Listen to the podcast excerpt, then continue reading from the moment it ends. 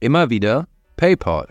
Der US-Finanzriese stürmt in den letzten Wochen den Kryptomarkt. Erst launchte man einen eigenen Stablecoin, jetzt kommt die Fiat Off- and On-Ramp fürs Web 3.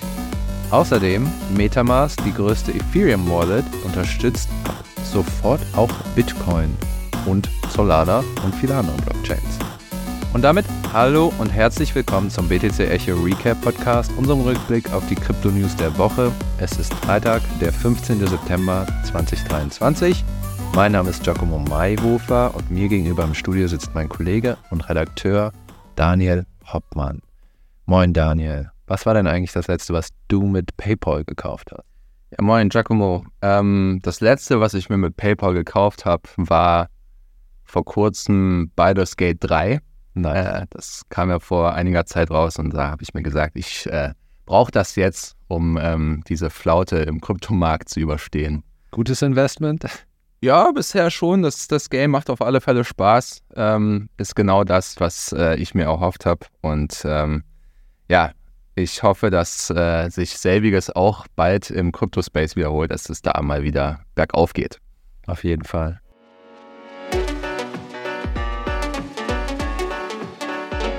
Achtung, dieser Podcast stellt keine Anlageberatung dar. Alle Aussagen dienen lediglich der Information und spiegeln die persönlichen Meinungen unserer Redakteurinnen und Redakteure wider. Der Redaktionsschluss für diesen Podcast ist Donnerstag, der 14. September um 16 Uhr. Ja, Big News aus den USA. PayPal launchte diese Woche eine neue Krypto-On- und Off-Ramp für Web3-Anbieter. Damit können Nutzer ihr PayPal-Guthaben nun einfach in Krypto tauschen und umgekehrt. Ist das ein Schritt zu mehr Massenadoption, Giacomo? Ja, definitiv. Ein Schritt von vielen, der in letzter Zeit passiert bei PayPal und auch anderswo. Ich glaube, jeder, nicht jeder, aber vielleicht viele der Zuhörer kennen das, wenn man irgendwo auf einer neuen Plattform ist und man will Krypto kaufen oder man will ein NFT kaufen oder was auch immer, dann muss man halt irgendwie erstmal äh, mit Banküberweisung oder was weiß ich was, mit Visa ähm, loslegen. Entweder dauert es mehrere Tage oder es hat höhere Gebühren oder beides im schlimmsten Fall. Ähm, und PayPal ist dann natürlich extrem bequem. Ne? Ja, mega easy. Also das ist, glaube ich, schon ein enormer Fortschritt. Ja. Ähm, wenn ich drüber nachdenke, wie du da mal äh, ausgerastet bist, als, als du da ein NFT kaufen wolltest über, was war das, war das nicht Base oder Solana? Ich weiß es nicht. Sowohl als auch, ja, äh, aber beides. das ist aber auf alle Fälle schon mal ein guter Schritt in Richtung User Experience. Ja, das war ein großes Seufzen in beiden Fällen. Ich wollte das NFT kaufen, dann hat man mir gesagt, ich brauche erstmal Krypto und dann dachte ich, okay, ja, alles klar, dann wollte ich Krypto kaufen, dann war irgendwie erstmal drei Tage Banküberweisung. dann sitzt du halt da und denkst dir so, was für eine Scheiße, jetzt muss ich drei Tage warten. Ähm, ja, also, und das Coole an der Sache ist halt, Web3-Anbieter können scheinbar einfach PayPal jetzt integrieren, mhm. easy. Und ähm, Nutzer können halt einfach ihr Guthaben mhm. sozusagen tauschen. Also viel einfacher geht es nicht. Aber bisher gilt der Service halt nur in den USA. Aber es ist schon eine sehr positive Entwicklung. Ja. Aber macht ja halt Sinn, ne, das erstmal irgendwie in den USA zu launchen, dann zu gucken, wie das überhaupt angenommen wird und so und das dann halt irgendwie zu übertragen, dann vielleicht auf andere Jurisdiktionen. Aber ähm, allgemein muss man ja festhalten, PayPal und Krypto, das ist ja jetzt keine kurze Liaison, sondern schon auch eher eine Beziehung für die Ewigkeit, oder? Ja, für die Ewigkeit weiß ich nicht, aber die sind auf jeden Fall hart am Flirten gerade. Also der CEO von PayPal, ich habe seinen Namen vergessen. Daniel Bellman heißt er. Ja, Daniel äh, ist auf jeden Fall extrem bullish, äh, was Krypto angeht, hat extrem viele bullische Statements abgegeben. Das ist die Zukunft der Finanz. Ihr kennt diese Statements alle, mhm. diese typischen, ne, I like Crypto Statements. Und PayPal hat halt in den letzten Monaten echt viele Schritte eingeleitet. Also ein Cryptocurrency Hub äh, irgendwie in den USA, wo man Kryptos kaufen und verkaufen kann. Eigene Wallet, ähm, hat Partnerschaften mit Metamask, mit Coinbase, und natürlich auch den, darüber haben wir ja auch hier im Recap schon berichtet, den Stablecoin PUSD, der halt auch sehr große Wellen schlagen wird. Dazu muss man sagen, das alles spielt sich halt noch größtenteils in den USA. Ja, klar, aber ich meine, ähm, auch in Europa hat man ja, äh, hast du, glaube ich, gerade auch erwähnt, die, äh, diese Anbindung von ähm, PayPal an Coinbase in Deutschland und UK. Mhm. Ne, also, dass ja. halt jetzt äh, Nutzer in den beiden Ländern auch ähm, Krypto über, über den Zahlungsdienstleister kaufen können. Also es schwappt so ein bisschen auch mittlerweile aus den USA rüber nach, nach äh, Europa. Aber ich muss allgemein sagen, irgendwie die, die Strategie, die macht schon auch Sinn für mich, ne? weil wenn du halt dir die letzten Jahre von PayPal mal anschaust, dann hat sich die Konkurrenz äh, immer mehr oder hat die Konkurrenz immer mehr zugenommen. Sei es jetzt Apple Pay oder Google Pay oder auch die Cash-App von, von Block. Ähm, und ja, das macht sich natürlich auch beim Aktienkurs bemerkbar. Ne? Also wir hatten jetzt auf letzte Jahr gesehen, glaube ich, minus 40 Prozent Performance bei der PayPal-Aktie aufs äh, seit Jahresbeginn, glaube ich, minus 14 Prozent. Also es, für mich macht es ein bisschen den Anschein, als würde man mit dieser Kryptostrategie halt versuchen, sich so ein bisschen abzugrenzen von der Konkurrenz. Ne? Ähm, ob dann der Plan aufgeht, das wird man dann halt beim nächsten Run sehen. Aber du hast es ja auch gerade richtig gesagt, ne? die haben ja auch richtig große Partner. Also nicht nur Coinbase, sondern auch mit Ledger arbeiten die zusammen, mit mhm. Metamask arbeiten die zusammen. Und ähm, ja, da gibt es auf alle Fälle wirklich namhafte Player, die die da an Land gezogen haben. Aber auch bei Metamask selbst muss man festhalten, dass ähm, ja, der Web3 Wallet-Anbieter, der größte der Welt, äh, sich jetzt nicht mehr nur auf Ethereum beschränkt, sondern mittlerweile auch äh, ja, seine Nutzer Bitcoin verwalten lässt. Das macht ein neues Feature möglich, die sogenannten Snaps. Giacomo, du hast dich mit einem Entwickler dazu unterhalten. Was hat es damit auf sich? Genau, also es ist nicht nur Bitcoin, es sind alle möglichen Blockchains, Cosmos und Solana und Co., aber Bitcoin ist natürlich der wichtigste. Ähm, ja, genau, seit 2020 arbeitet man an den Snaps. Es ist ein 14-köpfiges Team bei Metamask.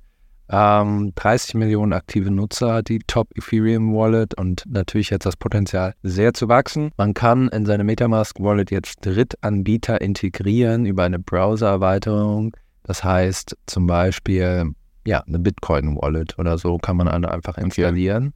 Und dann hat man so ein Feld, wo man auf die alle zugreifen kann. Und funktioniert das reibungslos? Es funktioniert. Reibungslos ist nochmal eine andere Geschichte. Reibungslos ist immer schwierig in Web 3, aber es funktioniert auf jeden Fall. Ähm, wir haben es auch getestet, Leon, äh, unser Redakteur und ich.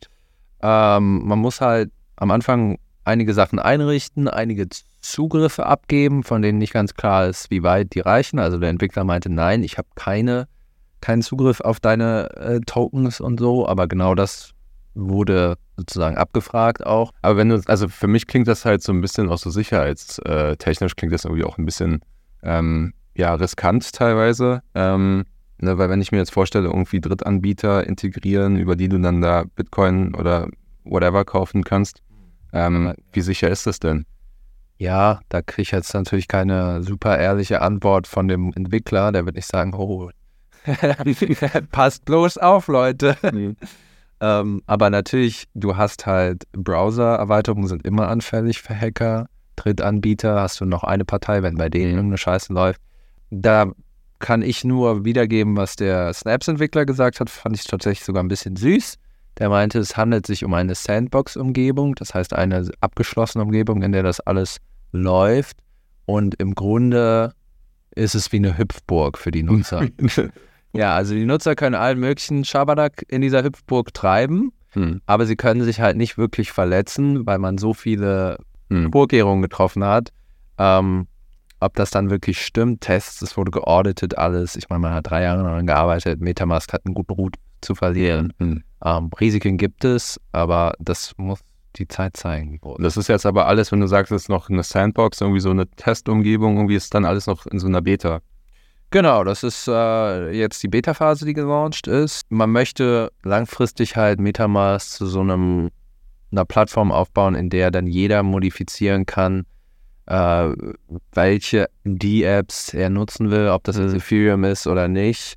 Ähm, genau, und andere Blockchains verwalten. Es ist auf jeden Fall auch wieder ein enormer Schritt in Richtung Massenadoption. Ich meine, kein normaler User hat Bock, irgendwie 25 verschiedene Wallets aufzumachen, sondern es wäre ist schon geil, wenn man eine Stelle hat, in der man mhm. alle verwalten kann, auch wenn man die dann alle einrichten muss. Ähm, ja, und Metamask positioniert sich da klug. Ich meine, indirekt oder sehr direkt profitieren sie dann von dem Erfolg der anderen Blockchains auch, weil mhm. die werden dann wahrscheinlich über Metamask verwaltet. Ja. Aber ich meine, ja, ich glaube, am allerwichtigsten ist ja, glaube ich, das Auditing dieser Snaps.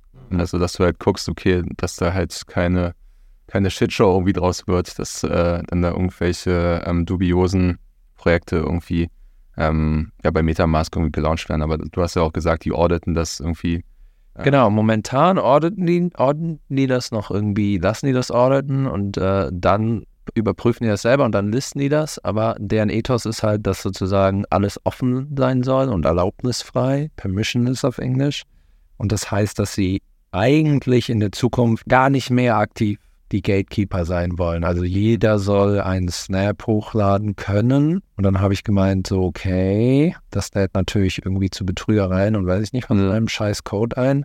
Und da haben sie gesagt, ja, wir arbeiten irgendwie so an so einer Lösung, dass es halt immer Audits zumindest vom Code geben soll, aber wir werden nicht sagen, das dürft ihr machen und das dürft ihr nicht machen.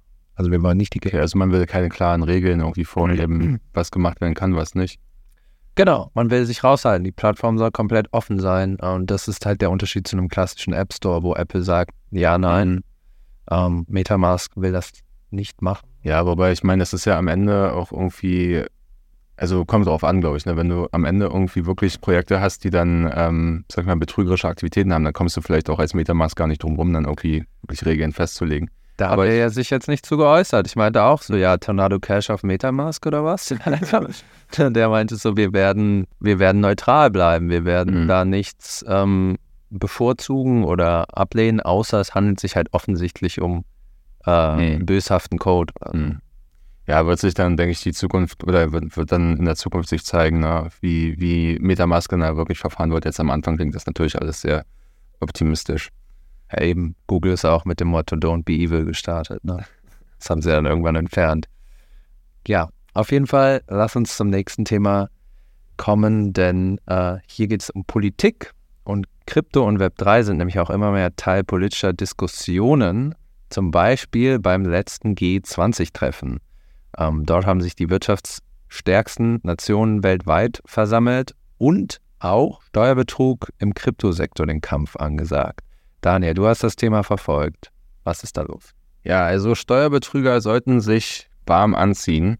Ähm, wie du gerade gesagt hast, die G20 hatten vor kurzem ein Treffen ähm, in Indien und haben sich dort darauf geeinigt, dass man ab 2027 mhm. äh, wohl international Finanzdaten austauschen möchte, um halt äh, Steuerbetrug ähm, zu bekämpfen, aber auch äh, Geldwäsche und Terrorismusfinanzierung. Mhm.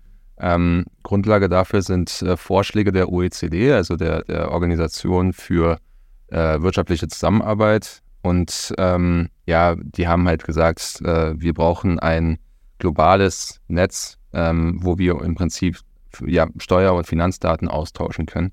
Und das soll jetzt 2027 umgesetzt werden. Ähm, ist ganz interessant, wenn man das halt mal ähm, vergleicht mit dem, was auf dem letzten G20-Treffen passiert ist, also ein Jahr zuvor in mhm. Indonesien. Da hat ähm, der Financial Stability Board, das ist im Prinzip ähm, ja so eine Organisation, die für die G20 ähm, ja oder die aus verschiedenen Wirtschaftsexperten besteht, die ähm, sozusagen sich dann darum kümmern, die finanzielle äh, Stabilität aufrechtzuerhalten. Die haben gesagt, wir müssen Kryptoanbieter dazu verpflichten, Finanzdaten zu sammeln. So, da ging es darum, die Daten zu sammeln. Und jetzt geht es im Prinzip darum, diese Daten auch ähm, international nutzen zu können, also austauschen zu können, so nur um halt international Steuerbetrug und Geldwäsche und Terrorismusfinanzierung zu bekämpfen. Und in Europa bahnt sich da auch bereits ja, genau. In Europa hast du da äh, schon Maßnahmen, ähm, die tatsächlich auch schon beschlossen sind. Es äh, ist nicht so, dass das jetzt irgendwie was Neues wäre für Europa. Das wird irgendwie schon seit längerem diskutiert. Ähm, Directive of Administrative äh, Cooperation heißt das Ding kurz DAC 8.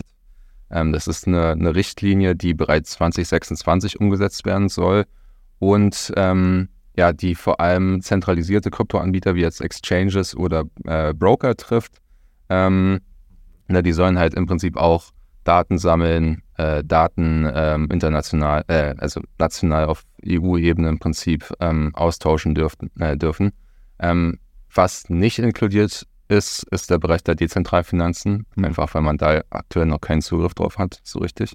Ähm, aber ja, also es gibt auf alle Fälle da schon ähm, Beispiele, die, die, ähm, die kommen, auch in Deutschland. Ne, wir hatten vor einer Weile diesen Fall mit äh, Bitcoin.de, die ähm, Daten rausrücken mussten, Steuerdaten rausrücken mussten an, ähm, an das Finanzamt in NRW, glaube ich. Die hatten dann eine Anfrage gestellt und äh, ja, also es, es, zeichnet sich immer mehr und mehr ab, dass sich halt, ähm, ja, dass die, dass die Finanzverwaltung äh, da immer mehr Tempo macht und immer mehr äh, Maßnahmen erhebt, um halt tatsächlich auch diesen Bereich ähm, besser überwachen zu können. Ja, wie heißt es so schön? Nichts in dieser Welt ist sicher. Außer dem Tod und Steuern. right. Benjamin, Benjamin Franklin. Franklin wusste es schon. Ja, gilt auch für äh, alle Bitcoin-Bullen. Lieber Daniel, vielen Dank, dass du heute dabei warst. Ich habe viel gelernt und hoffe, unsere Leser auch. Falls euch diese Folge gefallen hat, lasst uns doch gerne eine gute Bewertung in eurer Podcast-App da. Das hilft uns enorm. Und in diesem Sinne bedanken wir uns fürs Zuhören und wünschen allen Zuhörerinnen ein schönes, spätsommerliches Wochenende. Neue Folgen gibt es wie immer freitags überall da, wo es Podcasts gibt. Wir sagen Tschö und bis zum nächsten Mal.